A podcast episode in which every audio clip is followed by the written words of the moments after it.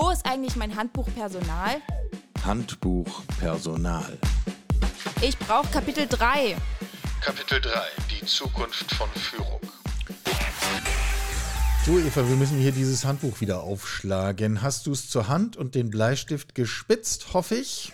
Ja, hab ich. Warte, einmal noch kurz den Bleistift. So, ja, jetzt. Ja. Mhm, genau. Ja. Und immer darauf achten, nicht die abgenagte Seite in den Spitzer, dann wird der auch stumpf.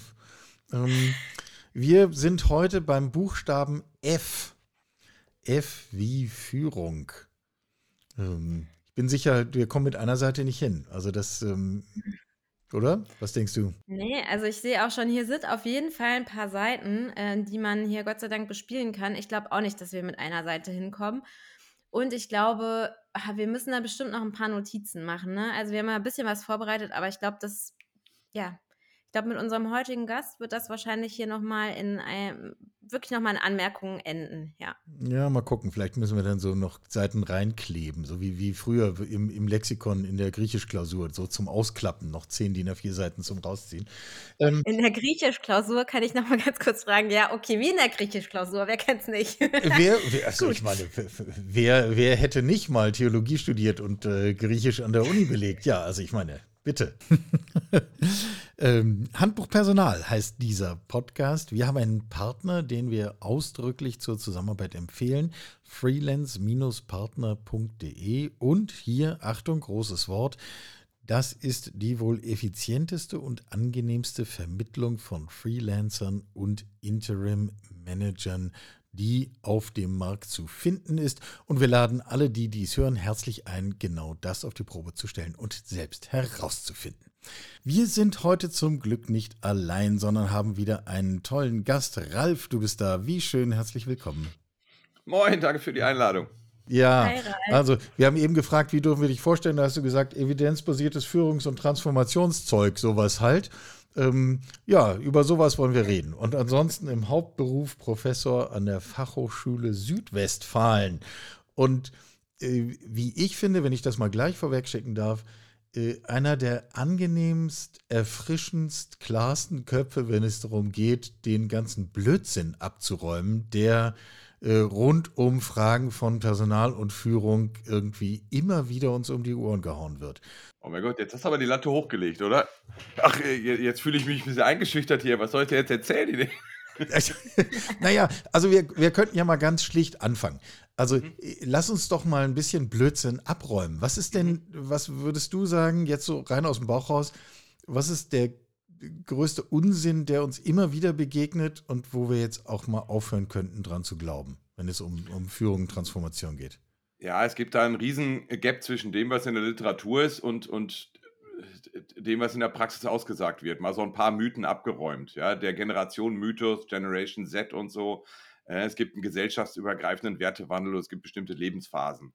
Ähm, authentische Führung, dass Authentizität in der Führung ein totaler Gewinner ist, das ist Quatsch. Ja, das ist irgendwie Authentizität ist sympathisch, ja, äh, aber oft äh, keine gute Idee und hemmt Entwicklung und so weiter. Ähm, dann irgendwelche Phasenmodelle des Wandels. Ja, und da gibt es eine ganze Menge, ob jetzt Spiral Dynamics oder was auch immer.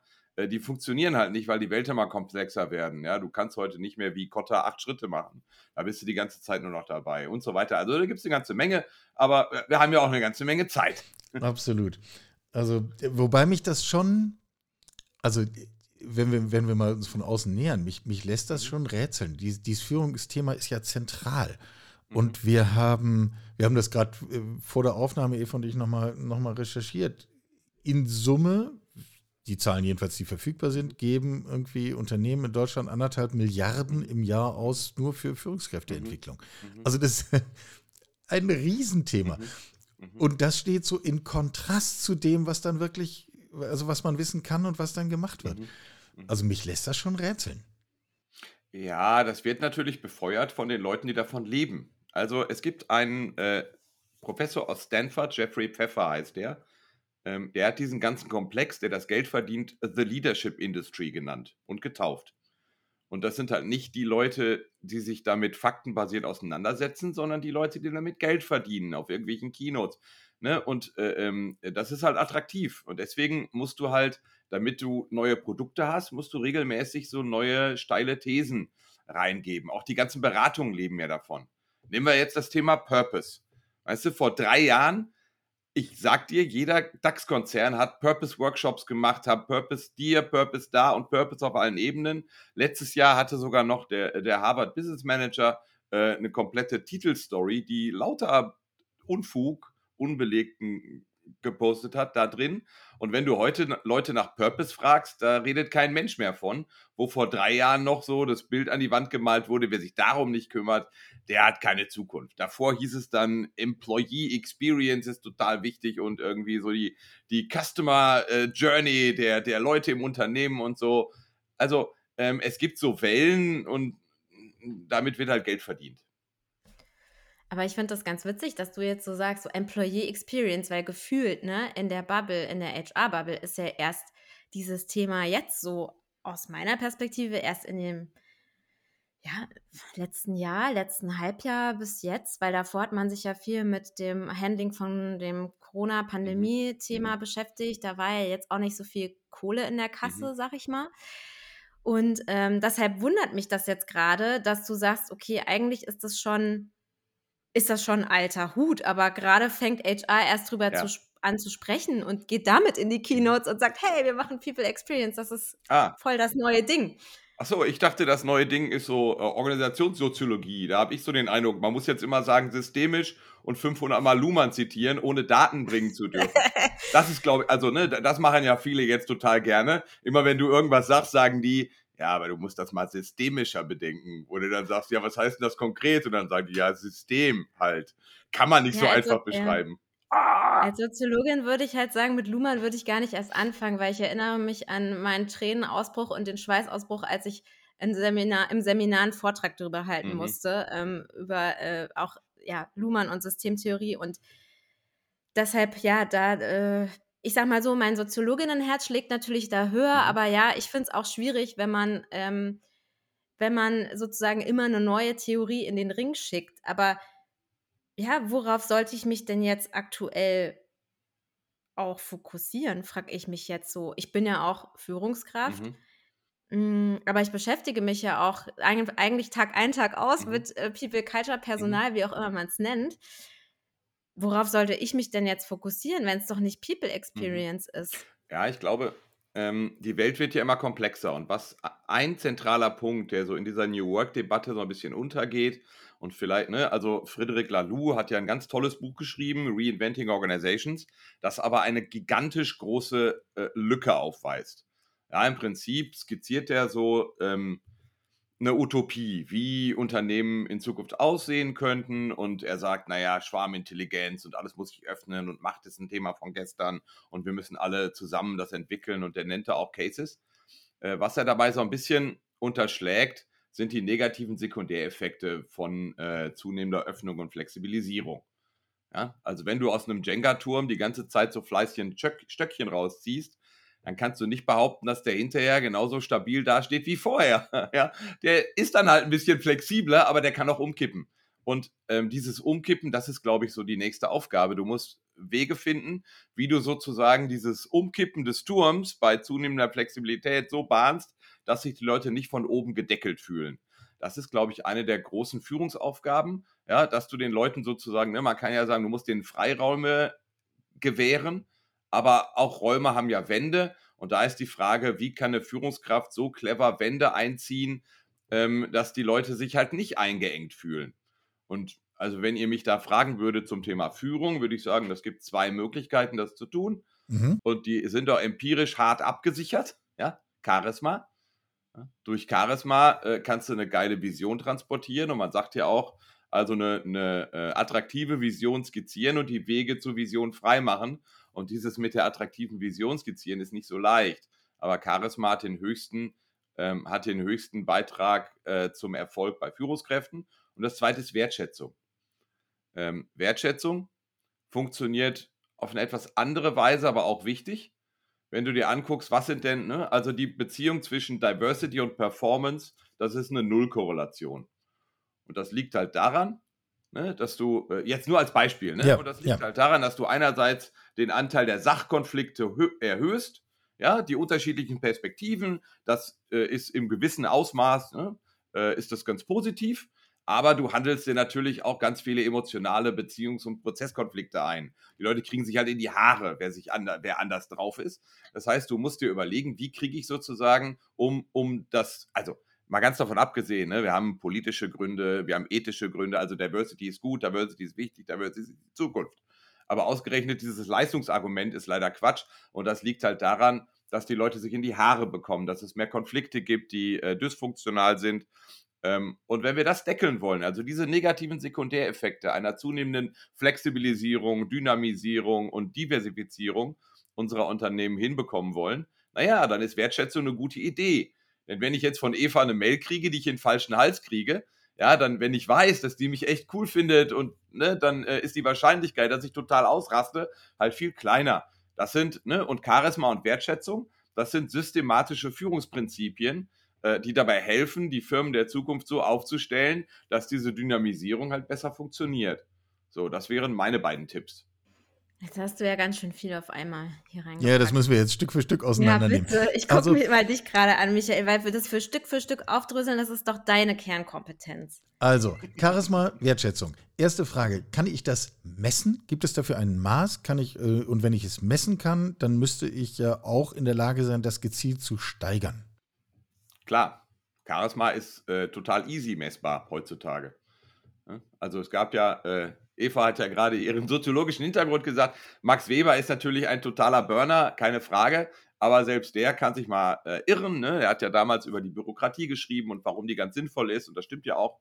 Äh, bei Charisma hat er sich ein bisschen geirrt. Da dachte er, dass seine göttlich inspirierte Gabe, dem ist aber nicht so. Du hast einen Charisma-Anteil, der ist äh, geerbt und einen Charisma-Anteil, der ist erlernbar. Und diesen erlernbaren, den kannst du systematisch entwickeln. Genau. Wer, wer sich damit auseinandersetzt, also können wir darüber reden, müssen wir aber nicht, wir können über Wertschätzung reden. Äh, Das wäre jetzt die genau, nächste Frage. Ja. Ja. Aber was, äh, warte mal, wenn ich den jetzt, äh, aber trotzdem noch, hast du Ja. einen Tipp, äh, was ich jetzt äh, lesen könnte oder mir anschauen könnte, wenn ich jetzt das Charisma irgendwie, mein Charisma verbessern wollen würde? Ja, da so gibt es komisch, ja, gibt's noch keine, Satz alleine. ja, gibt's noch keine Lehrbücher zu. Mhm. Ähm, dazu ist das Thema zu neu, Mhm. gibt es jetzt erst so seit sechs, sieben Jahren. Aber ich habe mal, ich mache ja ein bisschen was für äh, im Fußball. Und äh, auch wenn es nicht die sympathischste aller Organisationen sein mag, äh, die FIFA, die hat eine, also dieser Weltverband, äh, der hat so ein paar äh, Wissenschaftlerinnen und Wissenschaftler zu bestimmten Themen gefragt und die haben zum Thema Charismatic Leadership, habe ich jetzt bezogen auf Fußball dann nur eine Stunde was erzählt. Und also wer da Lust hat, FIFA, Ralf Landwehr, äh, wird wahrscheinlich auf Science Explained Charismatic Leadership stoßen. Dahinter gibt es dann auch noch eine halbe Stunde, dreiviertel Stunde Fragen mit Paul Bradley, das ist der Wissenschaftskoordinator der FIFA. Äh, Das wäre so ein Einstieg beispielsweise. Der Bock hat. Verlinken wir in den Shownotes. Ist also Ja. insofern, selbst wenn der Bleistift gerade nicht zur Hand sein sollte, ähm, ist dann hinterher ganz einfach zu finden. Also, erster Punkt: Charisma ist wichtig, ist messbar und zumindest ein Teil davon auch lernbar und steigerbar. Ja. Ähm, lohnt sich an dieser Stelle mehr zu verstehen und mehr zu tun. Wertschätzung, genau selber. Ich meine, Wertschätzung, das ist so Basic Führungskräfteseminar, zweite Stunde, Ja, ja. aktives Zuhören, positives Feedback geben. Ist das gemeint? Nee, ja, natürlich ist auch das gemeint. Ne? Also äh, genau, aktives Zuhören, paraphrasieren, verbalisieren, emotionale Erlebnisinhalte, klar. Ja, aber da würde ich mal sagen, wenn man irgendwie so ein bisschen als Führungskraft unterwegs ist, dann hat man das schon mal gehört. Ähm, aber man kann sich ja fragen, und ich finde die Frage wahnsinnig wichtig und berechtigt, ähm, wenn du Führungskräfte fragst, du sag mal, wertschätzt du deine Leute eigentlich hinreichend, dann geben die alle die gleiche Antwort. Die sagen nämlich, oder ihr könnt ja mal für euch selber überlegen, ne? Die sagen dann nämlich sowas wie, äh, ja, mache ich prinzipiell, ich bemühe mich da auch drum, ne? Also ich bin jetzt nicht perfekt, aber eigentlich habe ich den Eindruck, ich kriege das ganz gut auf die Kette. So, und dann hast du die Mitarbeiterbefragung und da ist dann Top-Punkt, genau das. Machen die nicht. Und diese Diskrepanz, die kann man heute auch erklären. Das sind jetzt auch ein paar äh, äh, neuere, äh, neuere Forschungsergebnisse, die erklären, warum das eigentlich so ist und was man da machen kann. Und das geht dann schon so ein bisschen über aktives Zuhören hinaus. Ne? Ähm, äh, und das, ist, das sind sehr große Effekte, die damit erzielt werden können, die nach meinem Eindruck aber in der Wirtschaft irgendwie noch total unterschätzt werden und die auch irgendwie noch bei den Beratungen nicht angekommen sind. Ich gebe dir ein Beispiel, das ich besonders schön finde. Und da gibt es, ich habe mal so eine Liste gemacht mit so 18 Punkten. Ähm, der Liking Gap, die Sympathielücke.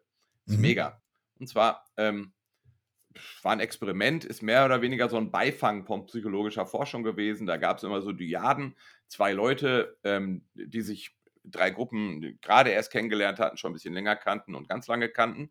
Und die wurden gefragt, äh, du, ähm, Michael, wie findest du die Eva so? Äh, und dann wurde Eva gefragt, du Eva, sag doch mal, der Michael, was glaubst du denn, wie der dich so findet? und dabei, dabei merkt man dann, dass ja. es, äh, äh, und das ist diese Sympathielücke, wir unterschätzen ganz systematisch das Ausmaß, in dem uns andere mögen. Ja, also wir fühlen uns weniger gewertschätzt, als wir eigentlich gewertschätzt werden. Und das ist natürlich total doof, auch für Führungskräfte, ne? Weil ja. du, also das ist wie so ein Trichter, wo du oben halt was reinfüllst, aber da kommt unten nur zu wenig an. Äh, ja, das heißt, wenn die Führungskräfte sagen, ähm, mache ich doch eigentlich, und die Belegschaft sagt, machen die nicht, dann kann beides wahr sein. und da kann man halt Dinge gegen tun, ne? da kann man mit arbeiten. Und da gibt es eine ganze Menge solcher Effekte, die dazu führen, dass Belegschaften äh, einen Eindruck gewinnen, der vielleicht gar nicht wahr ist oder wo die Führungskräfte ähm, äh, ganz handfeste Dinge falsch machen, zu wenig machen, ein bisschen uninformiert machen und darüber kann man schon reden, das kann man entwickeln und das kann man ändern und das ist, glaube ich, eine der großen Aufgaben. Und das ist ja auch ein Riesenthema, mhm. wenn wir ja. auf das Remote-Führen gucken. Ne? Also ich ähm, bin ja auch, ich bin in Berlin, die Firma ist, also ein mhm. Großteil der Firma äh, ist in Bielefeld, aber auch dort mhm. ähm, arbeiten fast alle remote. Das heißt, ich merke das ja ganz, ganz aktiv, merke ich, dass das, da kann ich total mhm. mitgehen, was du sagst. Und ich glaube, gerade dieses Thema Remote mhm. Work ist ja nochmal ein ganz eigenes, macht ja nochmal ein ganz eigenes Forschungsfeld auf. Ne, gerade in dem Zusammenhang. Absolut. Also ähm, gerade, ne, ja. ich meine, was ist äh, hybride Führung oder sagen wir, äh, sagen wir digitale Führung? Es gibt keine digitale Führung, es gibt gute Führung und schlechte Führung. Der Unterschied zwischen so digitaler bzw. virtueller Führung und normaler Führung ist ja nur, dass so die Bandbreite äh, der Kommunikation beschränkt wird. Also, äh, das heißt, du machst ja ganz ja. ähnliche Dinge, du hast halt nur weniger Informationen. Ja. Das ist genau, wie, ja. du sagst, ne, mit dieser E-Mail vorhin, dieses Beispiel. Ähm, äh, den Ton der E-Mail kann ich nur aufbrechen, indem ich vorher vielleicht mir überlegt habe, wie kann, was denkt jetzt der, ja. Ab, äh, der Empfänger eigentlich oder die Empfängerin gerade zu unserer Beziehung? Und ich finde das auch super, super schwer. Und wie du sagst, mhm. da tappt man gerne als Führungskraft in diese Falle, auch zu denken, ähm, ich muss mhm. da jetzt besonders förmlich sein, weil unsere mhm. Beziehung ist, mhm. ist noch gar nicht auf so einem informellen Level und umgekehrt, ja. sag ich mal. Also da kann man ja in beide Fallen tappen. Ja. ja. Ich würde Spannend. das gerne nochmal mhm. äh, in die richtige Schublade einsortieren mhm. können. Ähm, du hast ein Gap beschrieben und hast gesagt, es würde sich wirklich lohnen, an dieser Stelle mhm. zu arbeiten. Ähm, reden wir über sozusagen eine, einfach eine graduelle Verbesserung. Also wir erkennen, was wir eigentlich machen müssten, wir brauchen halt mehr davon. Mhm. Oder reden wir in den, in den meisten Fällen darüber, dass wir tatsächlich eigentlich kategorisch was anderes brauchen? Dass das, was, was benötigt ist, im Grunde gar nicht da ist.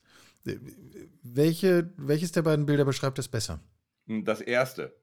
Weil, also äh, zumindest wenn man so der gängigen Definition von Führung folgt. Ne? Also Führung ist ja ähm, die Beeinflussung anderer Menschen im Hinblick auf ein gemeinsames Ziel. Ne? Also für Führung ist keine hierarchische Position notwendig. Das heißt, Führung passiert auch in, äh, in Systemen ohne formale hierarchische ähm, übergeordnete Instanz. Ne? Also, wie ja. gesagt, ich mache ein bisschen Fußball, ne? so eine Führungsspielerin, äh, äh, Alexandra Popp beispielsweise, die kann die Mannschaft mitziehen im Hinblick auf einen Sieg, ja, auch ohne jetzt irgendwie eine formale Führungsrolle inne zu haben. Ähm, und das Zweite äh, ist, naja, also du, du, hast halt ganz viele Prozesse, die sind normal, ja, und ich glaube, äh, jetzt, wenn wir, wenn wir weiter hierarchisieren und flexibilisieren, dann gibt es halt so ein bisschen mehr von etwas, was es früher weniger gab. Ne? Ein Modell, das ich sehr, sehr gut finde, ist das Competing Values Framework. An dem kann man auch so ein bisschen so äh, ähm, äh, neue Welt und alte Welt festmachen. Ne? Du hast so vier Quadranten ähm, äh, eine wichtige Dimension ist Flexibilität, Stabilität eines Innen und Außen. Und die Flexibilität, äh, die stabilitätsorientierten Rollen, ja, in diesem Fall sind das so Regeln interne äh, und der Wettbewerb. Ja, das verschwindet ja nicht. Also äh, du hast immer noch Sicherheitsanforderungen, die erfüllt werden müssen. Es gibt in Deutschland immer noch Recht, das eingehalten werden muss, ja. Und du musst dir auch so ein paar Regeln überlegen, wie du, ne, sagen wir, hybride Arbeit, wie viele Tage jetzt Homeoffice, wie. Also es gibt eine ganze Menge Dinge, die koordiniert werden müssen. Das bleibt. Und auch irgendwie der Wettbewerb, ja, das Zeug, was du produzierst, das willst du auch morgen noch verbimmeln, bitte, ne? Sonst kannst du die ganze New Work sparen. Ja, aber parallel kommen halt die anderen beiden, die flexibilitätsorientierten Quadranten, die gewinnen an Bedeutung. Einerseits Kollaboration. Die Dinge werden immer komplexer, man muss immer mehr Silo- und Teilungsdenken überwinden. Du musst, äh, ne, und so weiter. Und das zweite ist Kreativität. In Deutschland konkurrieren wir halt über Qualität und Innovation. Und äh, ne, also äh, äh, Kreativität ist die Fähigkeit zu produzieren von neuen und nützlichen Ideen. Und neue und nützliche Ideen sind eben solche, die äh, in Qualität und Innovation münden. Und äh, da brauchen wir mehr von. Das heißt also, wenn wir jetzt sozusagen diesen Shift machen, ja, dann machen wir den Shift ja nicht auf Kosten von etwas, sondern es gibt eine zusätzliche. Äh, wir erweitern das Feld sozusagen. Ja, ja genau. Ähm, ergibt sich daraus nicht eine zusätzliche Führungsanforderung? Wir haben vorhin gesagt, Charisma und Wertschätzung, aber äh, auch, auch diese Erweiterung um Kreativität ähm, wäre doch im Grunde, also irgendjemand muss es machen, irgendjemand muss es Ja. organisieren. Ja. Ja. Ja, gut, aber ne, also die Fähigkeit, wenn du jetzt sagst Kreativität, die Fähigkeit zur Produktion von nützlichen Ideen, also so eine individuelle Kreativität, ähm, die wird gespeist aus äh, drei Quellen. Das eine ist intrinsische Motivation, Spaß an der Sache. Ja? Das zweite ist äh, Expertise, also Ahnung. Und das dritte sind sozusagen Kreativitätsmethoden. Und diese intrinsische Motivation, die kann eine Führungskraft, ja, dann manchmal sagt man ja, äh, das höre ich dann immer irgendwie, Führungskräfte können nur demotivieren oder so. Führung kann gar nicht motivieren, das ist Bullshit tatsächlich. Ja? In der Selbstbestimmungstheorie, wo, wodurch speist sich intrinsische Motivation? Naja, durch ein Gefühl der Aufgehobenheit, Belonging, durch ein Gefühl der Autonomie und durch ein Gefühl der Kompetenz. Und wenn ich wertschätze, dann fördere ich systematisch Belonging, Aufgehobenheit und Kompetenz. So, äh, also natürlich können Führungskräfte ganz massiv dazu beitragen, dass Mitarbeiter mehr Spaß an der Sache haben. Ich meine, alles andere irgendwie widerspricht ja auch ganz fundamental unserer Erfahrung. Ne? Also hier, da gibt es ja einige, der Sprenger sagt das manchmal, ne? Äh, äh, Reinhard Ja. Sprenger oder wie der heißt. Oder dieser Typ mit dem Beta-Kodex, der rennt auch da mit der Fahne rum und erzählt das. Wo wir dann wieder so bei Mythen und Quatsch in der Führung sind. Führung kann nur demotivieren und so, wo ich mir denke, nein. Und macht doch den Arbeitsplatz nicht kaputter, als er ohnehin schon ist. Ja, also, also wenn das jetzt der Turn wäre, dass du das hier sagst, dann könnten wir auch das Gespräch abbrechen. Weil dann würde ich sagen, okay, Leute, wer bin ich eigentlich? Was mache ich hier eigentlich? Ähm, Mhm. So mein ganzer, ja, mein ganzes Leben und Arbeiten, was ja auch oft, also das eine muss ja auch zum anderen kommen und da sagst du es ja auch mit dieser intrinsischen Motivation. Das ist ja auch etwas, was ich als Führungskraft, habe ich da eigentlich Einfluss drauf? Mhm. Also nur in diesem Dreiklang oder kann man das auch für, für sich isoliert angucken, die intrinsische Motivation? Und was kann ich da konkret tun, Mhm. Um die zu wecken? Naja, ähm, eine, eine, eine App, die ich jetzt gerade irgendwie neu entdeckt habe, die finde ich zum Beispiel geil. Du musst irgendwie überlegen, wie kann ich systematischer diese Wertschätzung auch meinen Leuten transportieren. Äh, und das muss natürlich aber auch ernst gemeint sein, ja. Also dieses, und, und also zur Wertschätzung gehört ja nicht nur Lob und Anerkennung, ne? sondern ähm, da gehört ja auch sowas wie Zeit miteinander verbringen. Ja? Und äh, ne, also ich habe ja jetzt in den letzten 25 Jahren Berufstätigkeit schon die ein oder andere Führungskraft gesehen. Und aber was ich noch nie gesehen habe, ist eine mit zu viel Zeit. Und diese Zeit, die muss irgendwie, die muss geplant werden. Da, da kann man sich in den Kalender schreiben. Ne? Und man kann ja fragen, wann ist denn das letzte Mal, dass ich so zehn Minuten mit Leuten gesprochen habe, ohne über die Arbeit zu reden? Oder Aufmerksamkeiten. Habe ich irgendwie so kleine Wertschätzungsrituale? Die müssen natürlich auch passen. So einen, den ich mal im, äh, in einem Training hatte, das war ganz witzig. Da haben wir so Wertschätzungsrituale gesammelt. Und der sagte dann, morgens, das funktioniert total super, renne ich immer, das war der Geschäftsführer einer so 150 Leute äh, Bude, da renne ich immer durch meine Firma und verteile so die Post und dann komme ich mit den Leuten ins Gespräch. Ich fand die Idee mega und die hat auch gleich einer aufgeschrieben. Ich, ach, da hatte ich, ne, also manchmal siehst du ja, dass die falschen Leute so eine Idee aufschreiben, weil das war so ein, so ein richtig, so ein autoritärer Typ, so vorm alten Schlag. Und wir hatten dann irgendwie, wir haben dann regelmäßig so Diskussionsrunden gehabt, der da habe ich ausprobiert, hat nicht funktioniert. Dachte, Wundert mich jetzt nicht, ne? Weil der ging dann durch seine Firma und die Leute fühlten sich kontrolliert, weil der halt nicht so offen und lächelnd die Briefe verteilte, sondern, sondern weil der dachte, Eva, mh, von wem ist der Brief denn? Ja, mach's, mach's mal heute gleich fertig, ne? Geht mittags wieder raus.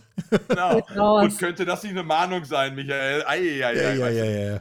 So, ne? Äh, da, da, muss man schon so einen Weg für sich finden. Aber da gibt es eine ganze Menge. Also eine App, die ich ziemlich gut finde, äh, heißt See the Good. Die ist eigentlich für die Schule da. Die kann man mhm. aber auch in Unternehmen nutzen. Und die, ne, und die sorgt ganz systematisch dafür, dass sich die Leute mehr wertschätzen. Fand ich sehr schön. Hat mir ganz gut gefallen. Ich kann ja auch noch ja. mal einen Tipp aus der Praxis teilen. Ja. Nur mal so für, ähm, also ich schreibe zum Beispiel immer Geburtstagskarten. Mhm. Das kann aber vielleicht manchmal auch nach hinten losgehen, weil manchmal kommen die dann einfach zu spät an, weil ich vergesse, die loszuschicken. aber auch das, also ich meine, ja genau, also ich schreibe die dann auch per Hand. Ähm, und hoffe immer, dass die Leute es lesen können, weil ich ja sonst auch nicht mehr so viel per Hand schreibe und das auch entsprechend aussieht manchmal. Aber äh, mir wurde schon zurückgespielt, dass das eben auch etwas ist, ähm, was durchaus gut ankommt, weil es eben äh, nicht digital ist. So, ich mhm. könnte ja auch einfach eine E-Mail mit einem GIF schicken oder halt mhm. eine WhatsApp oder whatsoever, aber genau, ist halt ein anderer Weg nochmal. Ja. Meine, meine Kollegin Carola macht das auch. Ich freue mich da jedes Mal drüber. Immer Weihnachten und äh, Ostern. So einen kleinen Osterhasen dann drauf und da steht dann, ey Ralf, du bist mega, es macht Spaß mit dir zusammenzuarbeiten. Ich freue mich da jedes Mal drüber. Das ist super, mega. Ja. Ist doch schön, dass du dich auch noch über Sachen freuen kannst. Das ist schön zu hören. Ja, sonst wäre das ja auch schwierig mit der Empirie. Aber äh, ich würde diese, äh, diese Messbarkeitsfrage, die würde ich gerne mal aufgreifen. Also, äh, da haben wir ja vorhin schon mal einen Haken dran gemacht. Wir haben die zentralen Funktionen beschrieben und äh, du hast klar gesagt, selbstverständlich, das kannst du messen und du kannst daran auch was tun.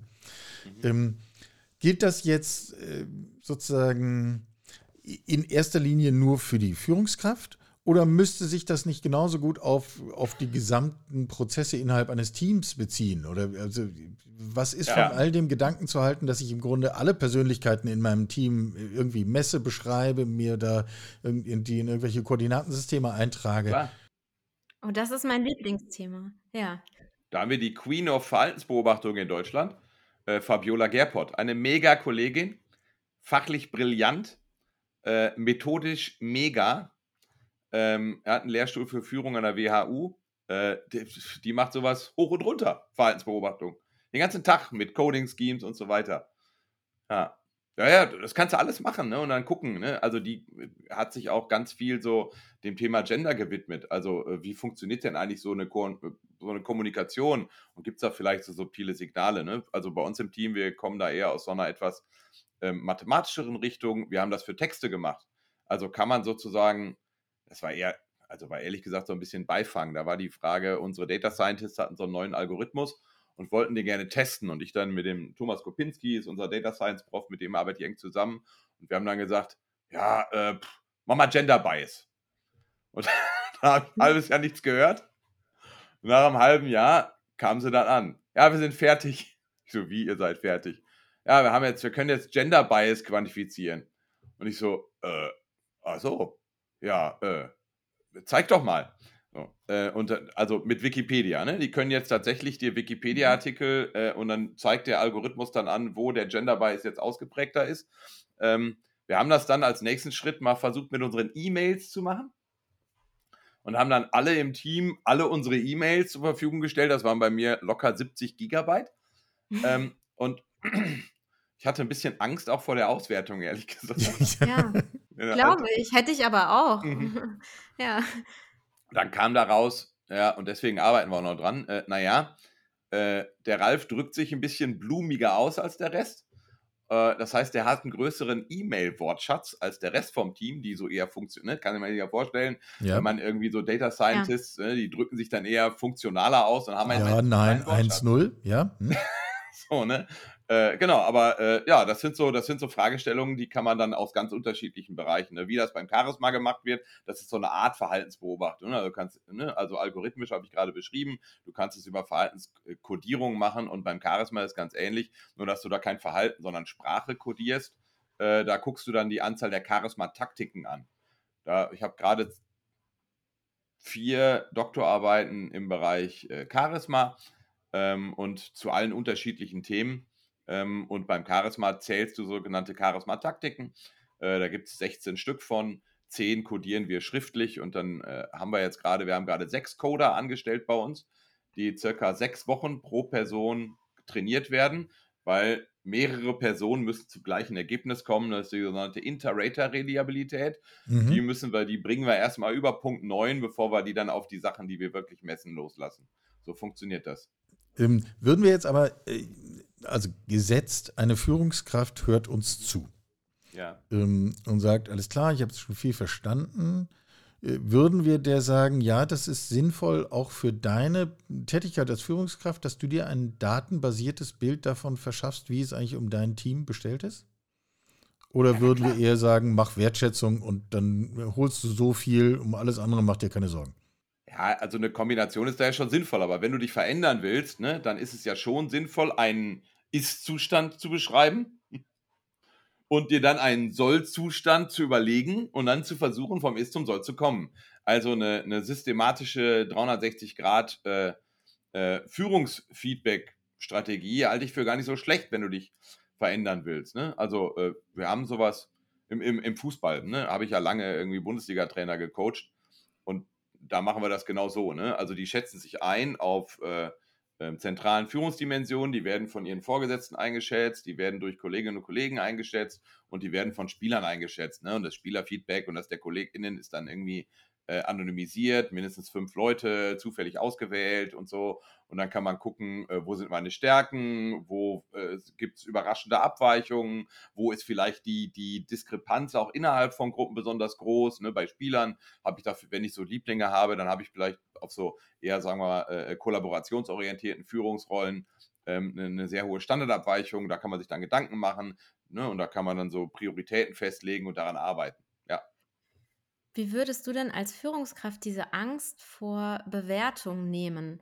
Weil ich erlebe das sehr häufig, dass, sage ich mal, alle, äh, oder nicht alle, aber dass viele sich auf der einen Seite Bewertung und Feedback irgendwie wünschen. Mhm. Und ich glaube, dass es eben auch Teil der Wertschätzung Mhm. ist. Du, du nickst Mhm. schon, habe ich richtig verstanden. Aber wenn es dann so weit kommt, dass man dann sagt, okay, das sind jetzt die Dimensionen, das sind jetzt die Kriterien, wo wir auch Mhm. rauf gucken, ähm, spürt man ja doch schon einen Widerstand bisweilen. Mhm. Wie, wie würdest du als Führungskraft da vorgehen? Wie kann ich denn diesen Widerstand bestmöglich überwinden? Hast du da eine Strategie, die du mir vorschlagen würdest? Also wenn wir jetzt zum Beispiel auf diesen Bereich der Mitarbeiter, Mhm. Mi- Mitarbeiterinnenbeurteilung gucken, was wäre da eine Strategie für mich, wenn ich da einen Widerstand spüre? Äh, erstmal, ähm, du musst natürlich, du musst natürlich irgendwie ein, Klima schaffen, in dem die Leute da Bock drauf haben, denn sowas geht nur freiwillig, ne? Und die Wahrscheinlichkeit, wenn du aber ein externes Ergebnis hast, das niemand anders einsehen kann, ja? Also ich würde das jetzt nicht so machen, dass die Firma da selber reingucken kann. Das muss Mhm. schon anonym sein und es muss auch privat sein, ja? Das heißt also, dieses Feedback, das kriegt nur die Führungskraft selber zu sehen. Ähm, ja, und, und wer dann immer noch Angst hat, naja, also äh, du, hast ein, du hast eine externe Dienstleistung, die Daten werden nicht in der Firma gespeichert, die sind auf dem Server in den, Mhm. in, in, nicht in den USA, sondern in Deutschland, der irgendwie vernünftig gesichert ist. Dann hast du irgendwie die Freiwilligkeit der Teilnahme, dann hast du die Leute irgendwie, nur sie selber sehen das. Also mir fallen da nicht mehr viele Gründe ein, warum man gegen so ein Ding wäre. Wenn ich sagen würde, passt mal auf, Leute, ja, wir äh, gucken uns als Firma das individuelle Feedback an und arbeiten dann mit den Leuten, die das irgendwie schlecht gemacht haben und schlecht bewertet wurden. Und übrigens, die schlechtesten 3% der Leute, die kicken wir jedes Jahr raus. Ja, das ist dieses Idiotenprinzip damals, ne, kennt ihr noch Oranges and Lemons? Totaler Wahnsinn, Jack Welch irgendwie heute Mhm. noch als Management-Guru gefeiert. Ich stehe da völlig fassungslos daneben. Dann würde ich fragen, naja, ist das denn sinnvoll? Aber wenn du das irgendwie outsourcest und wenn die Datensicherung äh, zuverlässig ist und wenn nur die Leute selber ihr Feedback sehen, naja, Das ist, aber du referenzierst gerade auf die Führungskräfte, ne? Ja. Und wie schaffe ich das runterzubrechen auf meine Mitarbeitenden? Also heute hat ja jedes moderne Unternehmen einen Feedback-Prozess. ja, Aber wenn du das jetzt erst einführst und vielleicht auch irgendwie so äh, ja, Bewertungskriterien einführst, nachdem du auch in dieses Feedback-Gespräch gehst, Mhm. weil am Ende geht es ja auch darum, hey Chef, kriege ich oder Chefin, kriege ich jetzt mehr Kohle raus? Mhm. Ja, darum geht es ja oft. Wie kann ich mich weiterentwickeln? Ähm, und das sind ja durchaus nochmal Themen, ähm, sag ich mal, auf einer bisschen anderen Ebene. mhm. Weil auf der einen Seite sagen wir ja, alles wird individueller. Ich sage nur People Experience. Wir Ja. gucken aufs Individuum. ja, Und da machen wir dann plötzlich eine Kategorie auf, wo wir Leute dann doch wieder zusammen ballen und versuchen, sie irgendwie zu bewerten und in ein Raster zu packen, wie du es vorhin ja auch gesagt hast. mhm.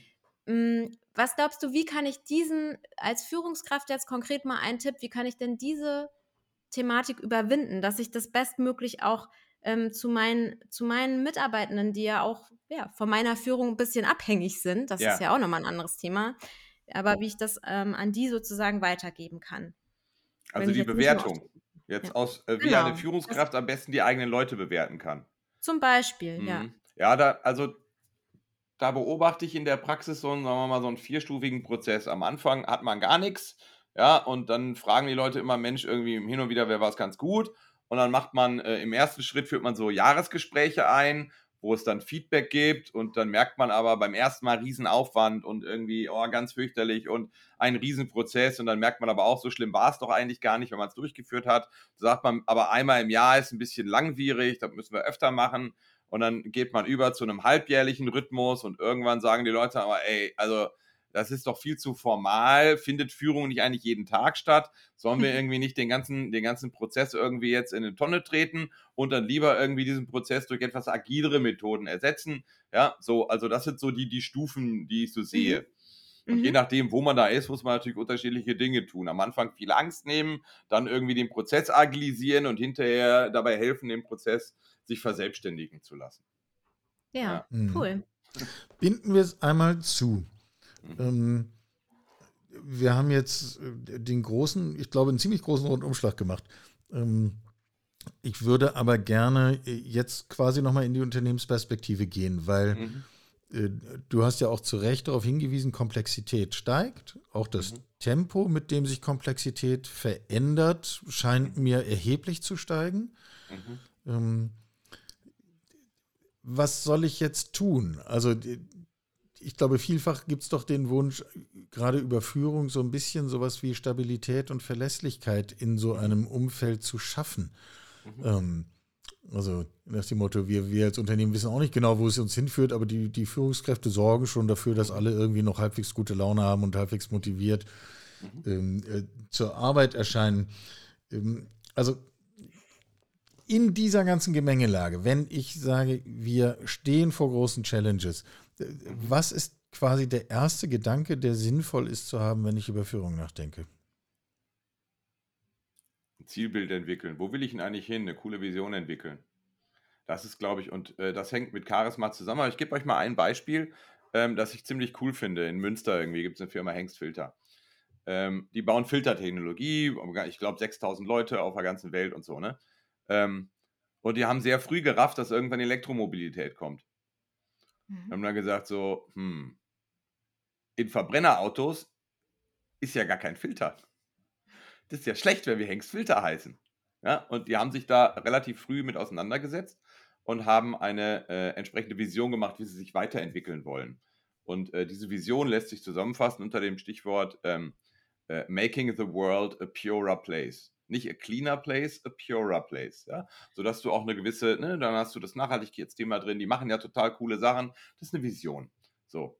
Und äh, als dann die Corona und, und arbeiten daran und so, und als dann die Corona-Pandemie kam, äh, da hast du natürlich sofort, da können die Leute viel einfacher anknüpfen. Und dann wurde gesagt, ey, lass mal Masken produzieren. Weil Mhm. Making the World a Purer Place, die Luft reinigen und so, die haben ja die Mittel. Und dann haben sie relativ schnell parallel gesagt, ja, irgendwann müssen auch die Räume gereinigt werden. Lass uns mal, lass uns mal die Raumfilter bauen. So. Und äh, eine, eine, eine Belegschaft, die versteht sozusagen, was, was, in welche Richtung es gehen soll, die diese Vision teilt, ne? wenn du eine Richtung vorgibst, ja, dann kannst du natürlich viel einfacher dann anknüpfen. Aber das ist ein Strategieprozess. Ähm, und wenn du mich nach dem ersten Schritt gefragt hast, würde ich sagen, naja, klär erstmal, wo du hin willst. So, ja, Alles Und klar. das klingt ja so einfach, aber da Mhm. ist ja auch viel Musik drin, ne? total. Absolut. Zweiter Schritt ist ja ohnehin klar. Die Shownotes dieses Podcasts haben sich ja quasi von ganz alleine gefüllt mit all den ganzen Dingen, die man sich angucken muss und die man lesen darf und wo, wo wir dann beliebig in die Tiefe gehen können. Ähm, da, da wartet Arbeit, aber ich glaube, man kann sagen, diese Arbeit lohnt sich. Um aus dieser Schleife rauszukommen, dass eben dann doch verflixt viel Bullshit durch die Gassen getrieben wird, wenn es um das Thema Führung und Transformation geht. Wir haben versucht, jetzt hier in knapp 40 Minuten mal zumindest so eine Schneise zu schlagen. Ähm, Ich bin auf das Feedback gespannt, äh, wie bei jeder dieser Folgen. Also bitte, wer das hört, schreibt uns auf Twitter, auf LinkedIn, äh, auf YouTube, auf Insta, auf welchem Weg auch immer. Ähm, ich halte das Thema schon für wichtig genug, dass wir uns ein gemeinsames Bild äh, erstellen. Und das gemeinsame Bild entsteht ja halt nur, indem wir drüber reden. Machen wir es also. Wir haben jetzt ein bisschen was vorgelegt. Jetzt seid ihr dran. Wir in diesem Fall, Ralf Lahnwehr, Professor Fachhochschule Südwestfalen und ich wiederhole es gerne, ich fühle mich bestätigt im ersten Eindruck, einer der Menschen, mit denen man halt über Empirie und Führung und Transformation reden muss, weil einen das weiterbringt. Und ansonsten möglich gemacht ist dieser Podcast von unserem Partner Freelance. Partner, leicht im Internet zu finden und empfehlenswert, den Kontakt zu suchen, wer irgendwie Kontakt haben möchte zu Menschen, die auf Zeit zu euch kommen. Das ist eine gute Adresse. Eva und ich, wir schauen uns an, sind ganz erfüllt und freuen uns auf die nächste Woche. Ja, ich bin schon ganz gespannt. Vielen Dank erstmal, Ralf, an deinen Input. Ich könnte jetzt noch stundenlang weiter diskutieren, aber ich habe ja jetzt deinen Kontakt und dann werde ich mich nochmal melden. Danke, das hat Spaß gemacht. Danke allseits. Wo ist eigentlich mein Handbuch Personal? Handbuch Personal. Ich brauche Kapitel 3. Kapitel 3 Die Zukunft von Führung.